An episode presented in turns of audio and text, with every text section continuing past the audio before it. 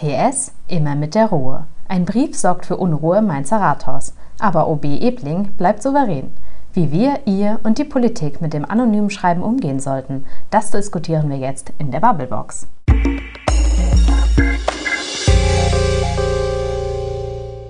Frederik. Maike. Sag mal, was hättest du letzte Woche mit einem anonymen Brief voller Anschuldigungen gemacht, so als Lokalchef in Mainz? Ich hätte wahrscheinlich erstmal tief durchgeatmet, mich in meinen Chefsessel zurückfallen lassen, vielleicht eine Flasche Wein aufgemacht und dann mal mit meinen Kollegen überlegt. Und ich glaube, ich hätte es dann nicht großartig anders gemacht als die Mainzer Lokalredaktion. Abgewogen, was man zumuten kann, der Öffentlichkeit preiszugeben und wo es zu prekär wird, was die Allgemeinheit nichts angeht. Eine schwierige Lage gerade in Mainz, oder? Ziemlich, weil irgendwie kann ich mich auch noch erinnern, so im Studium, ähm, Umgang mit Verdachtsfällen, äh, erstmal lassen, wenn man nichts Genaues weiß. Ja, hm. ein anonymer Brief bewegt Mainz. Viele, viele Vorwürfe gegen OB Michael Ebling, gegen die Stadtspitze. Es geht um Korruption, es geht um Untreue, es geht um Günstlingswirtschaft und, und, und. Das bewegt nicht nur uns, das bewegt Mainz und das bewegt auch die Leute auf den Facebook-Seiten der VRM. Und da wollen wir jetzt erstmal wie gewohnt draufschauen und gucken, was ihr so kommentiert habt.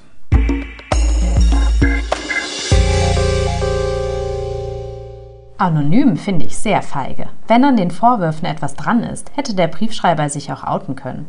So kurz vor der Kommunalwahl hat das Ganze schon ein Geschmäckle. Klarer kann man nicht Stellung beziehen als der OB heute. Wer glaubt, dass der Wiesbadener OB Aufträge freihändig an den Lebenspartner vergibt, der glaubt auch, dass Zitronenfalter Zitronen falten. Wenn ein Machtgefälle besteht, wie soll es anders gehen als anonym? Und wenn man wirklich nichts zu verbergen hat, braucht man auch anonyme Schreiben nicht zu fürchten. Ich kann mir gut vorstellen, dass gemauschelt wird. Der Bund macht es vor. Warum sollte es in Mainz anders sein?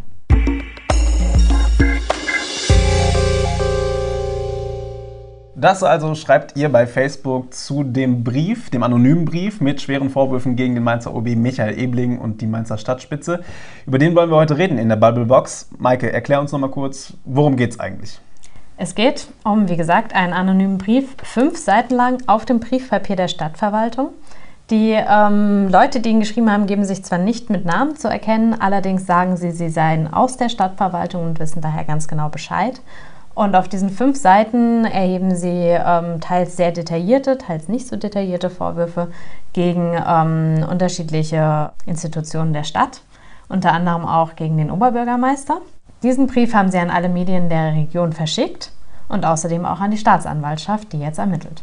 Genau, und der Inhalt ist schon heikel hier und da. Die Art und Weise, wie das Ding geschrieben ist, es ist unterschiedlich. Teilweise ist es sehr konkret, manchmal ist es auch super schwammig. Es ist irgendwie, es gibt auch viele Rechtschreibfehler, muss man dazu sagen. Man weiß, man, natürlich wird jetzt spekuliert, woher kommt dieser Brief. Es soll nicht spekuliert werden, das ist auch klar.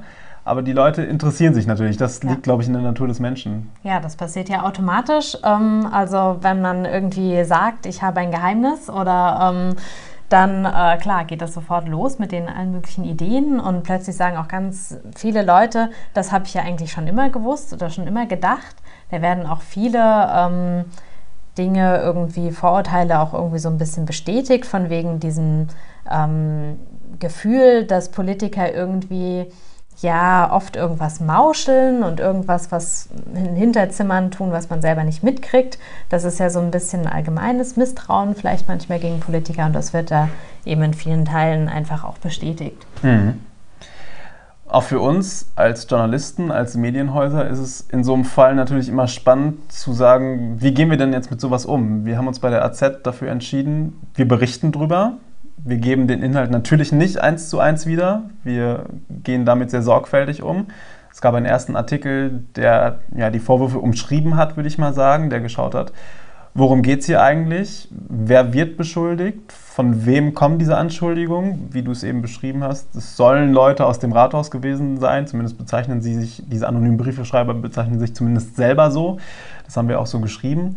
Und wir haben natürlich nachgefragt bei den Leuten, die beschuldigt worden sind. Wir haben im Rathaus nachgefragt, bei Michael Ebling, ähm, aber auch bei vielen anderen und die haben sich dann auch relativ schnell zu Wort gemeldet. Also der OB hat schon ähm, auf die erste Anfrage reagiert, hat die Anschuldigung natürlich zurückgewiesen. Ich glaube, einen Tag später gab es dann den zweiten Artikel, ähm, wo sich viele andere zu Wort gemeldet haben, unter anderem Kurt Mercator, der ehemalige Sozialdezernent der Stadt Mainz Ähm, auch Sabine Flegel von der CDU, die nicht beschuldigt worden ist, aber auch die hat sich geäußert, hat gesagt, das ist ein Schreiben, das trifft das ganze Rathaus.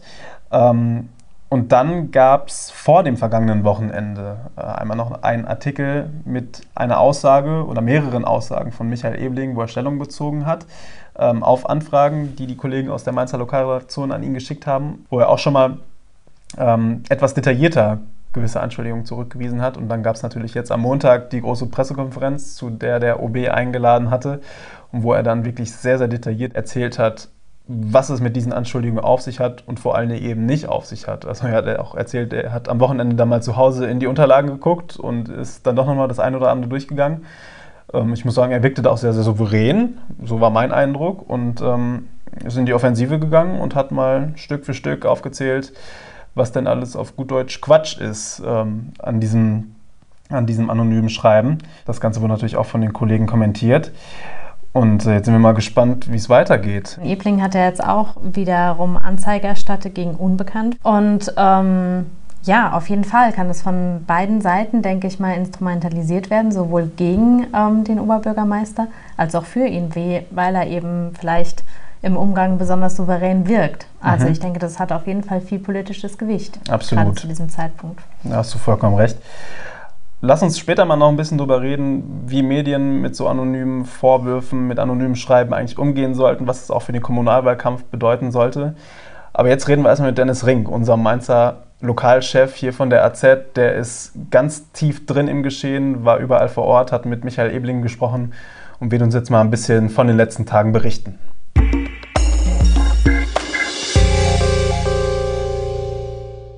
Also zuallererst muss man ja glaube ich, nochmal darlegen, dass dieser Brief ja nicht öffentlich ist. Der ging an ausgewählte oder an die Mainzer Medien und an die Staatsanwaltschaft, aber eben nicht an die Öffentlichkeit. Und daran müssen wir uns natürlich auch halten, denn dort sind auch Anschuldigungen drin, die a ins Private gehen und b einfach auch falsch sind. Und da ist es unsere journalistische Sorgfaltspflicht, das jetzt nicht einfach eins zu eins zu transportieren, auch weil man sich immer Gedanken darüber machen muss, was der Absender eigentlich damit bezwecken will und ob wir uns als Multiplikator dann schuldig machen, in Anführungszeichen. Und deswegen haben wir uns dafür entschieden, erst das alles sorgfältig zu prüfen.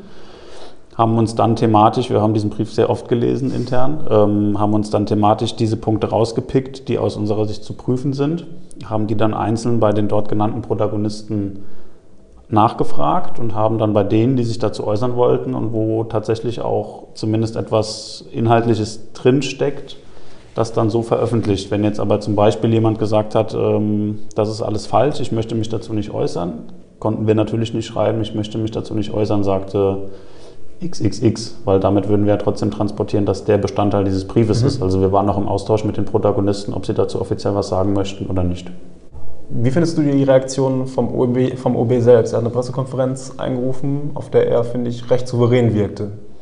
Souverän angespannt, aber souverän. Ähm, ich glaube, er hat den Weg gewählt, um in die Offensive zu gehen, damit eben nicht verschiedene Gerüchte oder Unterstellungen in Mainz die Runde machen und ähm, einfach im Raum stehen. Er hat auch wesentlich mehr von sich aus aufgegriffen in seiner Erklärung, als wir jetzt vorher thematisiert hatten. Oder er hatte sich ja vorher schon mal bei uns geäußert, gerade zu den Schwerpunkten der ähm, Eigentumswohnung am Zollhafen und der Nutzung seines Dienstwagens. Er hat darüber hinaus dann auch noch thematisiert, ähm, was mit dem Ingenieurbüro seines Lebenspartners ist, wie da die Auftragslage ist. Er hat ähm, noch verschiedene andere Punkte proaktiv angesprochen, Taubertsbergbad und hat dann tatsächlich, finde ich, relativ viel einfach vom Tisch gewischt, hat sehr souverän da gewirkt und hat einfach Transparenz gezeigt, um damit auszuräumen. Ähm, dass er diesen Weg gewählt hat, zeigt aber auch, welche Unruhe dieses Schreiben in der vergangenen Woche in Mainz ausgelöst hat mhm. ähm, und dass er es nicht aussitzen wollte, sondern dass er da in die Offensive geht. Und jetzt will er unter die Blogger gehen? Ja. Hast du Angst vor Konkurrenz? Ich bin ja auch für Transparenz. ähm, der Blog ist ja so angelegt, dass es sich um Presseanfragen handelt, die an ihn gerichtet sind. Da sind dann die, äh, der Fra die Fragenkataloge veröffentlicht, auch unsere ähm, und seine Antworten. Ähm, ich bin mal gespannt, was die Kollegen so fragen und was er antwortet, aber es ist auf jeden Fall ein transparenter Weg für ihn und ähm, ja, auch ein transparenter Weg auch für unsere Arbeit, weil die Leser oder diejenigen, die sich dafür interessieren, ja auch einen Eindruck bekommen, was wir ihn quasi so fragen hm. und nicht immer nur die Antworten dann sehen. Hm. Ähm, was glaubst du jetzt auch nach der PK, wem nützt dieser Brief? Kann Ebling da sogar selbst Profit rausziehen? Durch den Blog vielleicht auch? Oder kann mit Blick auf, die, auf den Kommunalwahlkampf die Konkurrenz die ein oder anderen äh, ja, positiven Aspekte jetzt mitnehmen? Man muss natürlich wie in diesem Jahr in Mainz so häufig dezidiert trennen zwischen der Kommunalwahl und der OB-Wahl. Dadurch, dass Ebling bei so vielen Punkten angesprochen worden ist, überwiegt natürlich dieser OB-Eindruck. Ähm, ich bin mir ehrlich gesagt nicht sicher, ob irgendjemand davon profitiert, weil ähm, das ist vielleicht auch eine Sache, die man an der heutigen Gesellschaft kritisieren kann. Irgendwas bleibt leider hängen. Und dadurch, dass der Brief nicht offiziell oder öffentlich ist und wir aber darüber relativ berichtet haben ähm, und dargelegt haben, was dort drin steht, bei den Sachen, wo die Leute darauf antworten wollten, gibt es leider viele und da habe ich auch schon in meinem Umfeld mit den Leuten, mit denen ich geredet habe, bei denen bleibt hängen, die im Rathaus haben wir irgendwie alle Dreck am Stecken. Und das ist ein bisschen tragisch, weil das spielt tatsächlich dem, den Verfassern dieses Briefes ein bisschen in die Karten, weil es nicht so ist. Ähm, weil ein Urteil gefällt wird über etwas, dessen Inhalt man gar nicht kennt. Und ähm, deswegen habe ich das Gefühl, also möchte ich gar nicht bewerten, ob das jetzt irgendjemandem nutzt. Ich hoffe, dass es in den kommenden Monaten einfach nicht der Politik an sich schadet, weil ich ähm, einfach hoffe, dass es nicht dazu führt, dass die Politikverdrossenheit in Mainz dadurch gestärkt wird, dass es irgendwelchen Kräften in die Karten spielt, die sich über Vorwürfe und Populismus definieren und dass denen da Wähler zukommen unter diesem Eindruck, die da oben im Rathaus machen doch eh, was sie wollen. Ähm, und ich hoffe auch inständig, dass in der jetzt anstehenden Kommunalwahl und der OB-Wahl dieser Brief nicht genommen wird, um auf dessen Grundlage irgendwie irgendeine Schlammschlacht oder Wahlkampf zu machen, sondern dass das jetzt außen vor bleibt ähm, und dass die Parteien sich auf ihre politischen Programme konzentrieren. Mhm. Nochmal eine letzte Frage unter diesem Aspekt.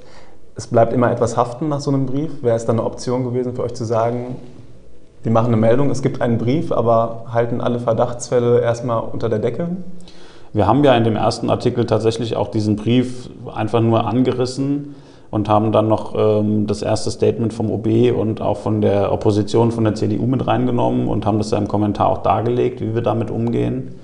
Er stand natürlich im Raum, weil er allen anderen Medien zugespielt worden ist. Das hat uns jetzt nicht unter Druck gesetzt, dass wir sagen, wenn die das haben, können wir es nicht machen.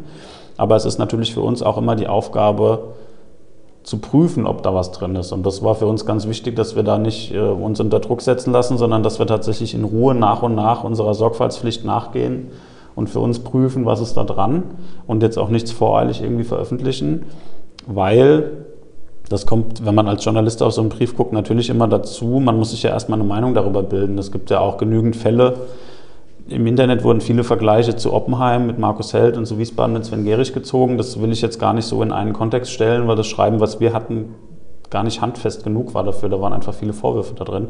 Aber trotzdem musst du als Journalist erstmal prüfen, ob da was dran ist oder nicht. Ähm, und das wäre das andere Extrem gewesen. Wir haben gesagt, wir steigen nicht komplett ein, weil wir es nicht wissen. Man kann es aber auch nicht komplett weglassen, weil wir es eben nicht wissen. Und deswegen haben wir uns dafür entschieden, das alles nach und nach aufzuarbeiten in den Punkten ähm, und haben damit, glaube ich, auch mit den Betroffenen immer sind wir ganz gut gefahren.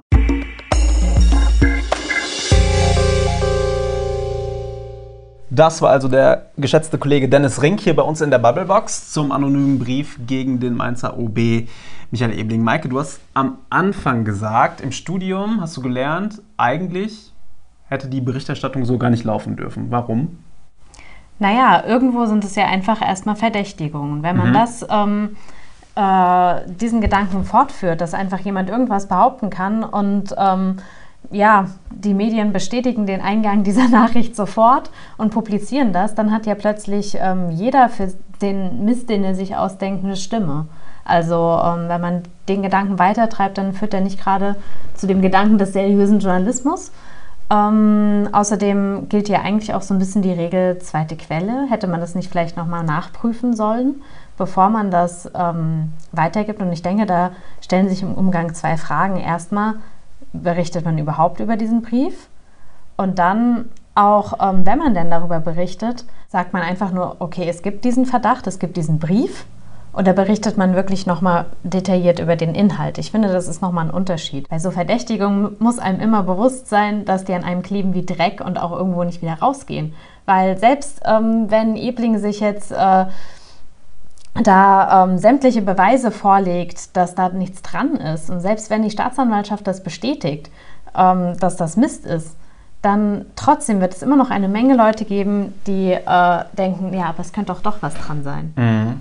Ja, wobei ich glaube, dafür hat es jetzt irgendwie zu souverän von sich gewiesen. Also ich weiß gar nicht, ob es so sehr an ihm kleben bleibt, aber ich gebe dir recht, es ist halt ein super schmaler Grad, was man da wie berichtet. Ne? Also man muss gucken, ich finde halt, es sind so krasse Anschuldigungen und es geht hier um eine Person, es geht um die Person des Mainzer öffentlichen Lebens.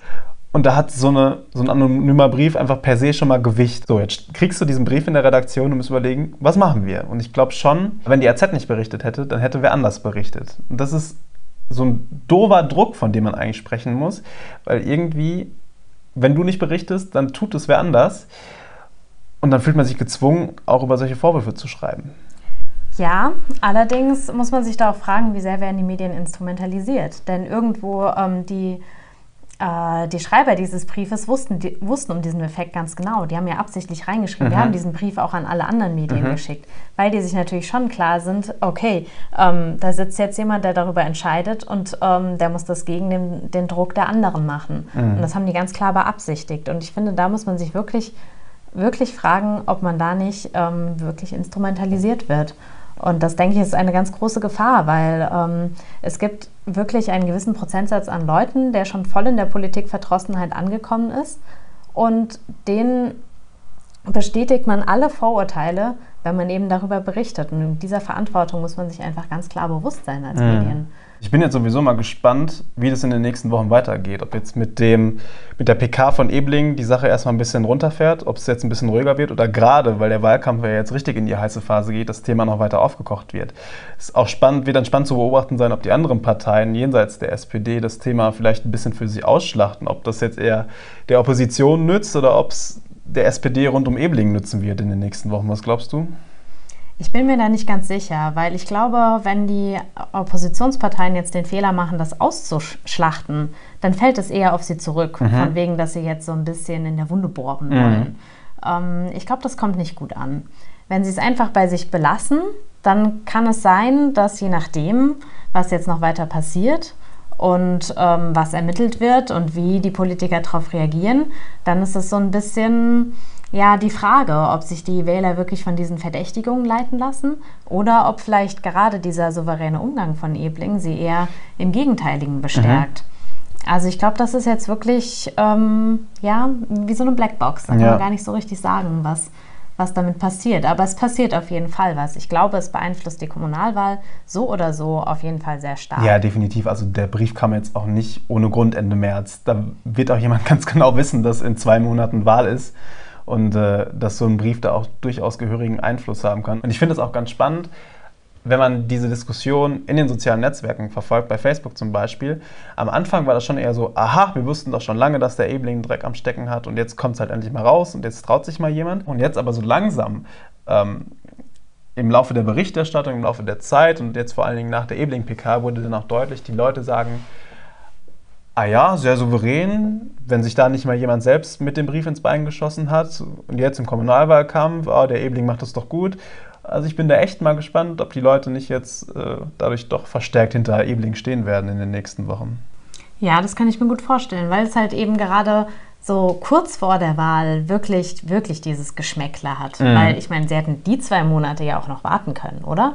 Also das, ähm, dann hätte das vielleicht sogar noch mehr Eindruck irgendwo gemacht. Und das ist eben. Nach der Wahl sowas rauszuhauen, genau, ja, nach genau. dem großen Wahlsieg. Genau, das ja. ist, ähm, dann hätte das nochmal ein ganz anderes Gewicht bekommen. Ja. Deswegen glaube ich, dass, wenn das wirklich Leute sind, die, die dem Ebling gerade aktiv schaden wollen, dass äh, der Schuss dann nach hinten losgeht, kann ich mir sehr gut vorstellen. Sau spannend. Das ist ein bisschen mhm. wie, in, wie, im Film. Irgendwie ist es, oder? Es ist schon irgendwie schon verrückt, ey. Ähm, aber man fragt sich natürlich doch, das ist ja irgendwie auch in der Neugier des Menschen, wer kommt denn auf so eine Idee, jetzt so einen Brief zu schreiben? Geht's dir nicht so? Auf jeden Fall, doch. Aber ähm, ja, ich wundere mich da schon auch darüber, dass die Vorwürfe dann doch so detailliert sind, weil jemand, der einfach nur super gefrustet und wütend ist, ich weiß nicht, ob der nicht doch anders geschrieben hätte. Also ich bin da wirklich ganz zwiegespaltener Meinung. Ja, ähm, krass. Und ähm, kann mir das wirklich nicht gut vorstellen, wer da jetzt auf die Art einen Grund gehabt hätte, diese Vorwürfe zu erheben. Ja. Also, ja. Aber vielleicht kriegen wir alle sowieso bald ein bisschen besseren Einblick ins Rathaus, weil Michael Ebling hat ja jetzt auch angekündigt, er geht unter die Blogger. Jetzt bloggt er auch. Ja, also das finde ich ehrlich gesagt ganz, ganz schwierig, weil äh, ich finde schon, dass zwischen Politik und Wähler doch lieber noch ein Journalist steht, als ähm, diese Direktkommunikation, die auch zum Beispiel Trump auf Twitter total gerne ähm, bemüht. Und ich glaube, äh, ich kann das nicht so ganz so toll finden. Ja, wir müssen es mal kurz, glaube ich, noch erklären. Michael Ebling hat gesagt, alle Presseanfragen, die ihn betreffen und die Personen in seinem Umfeld, die wird er fortan auf, diesen, auf seinem Blog veröffentlichen, wird dort auch die Antworten veröffentlichen.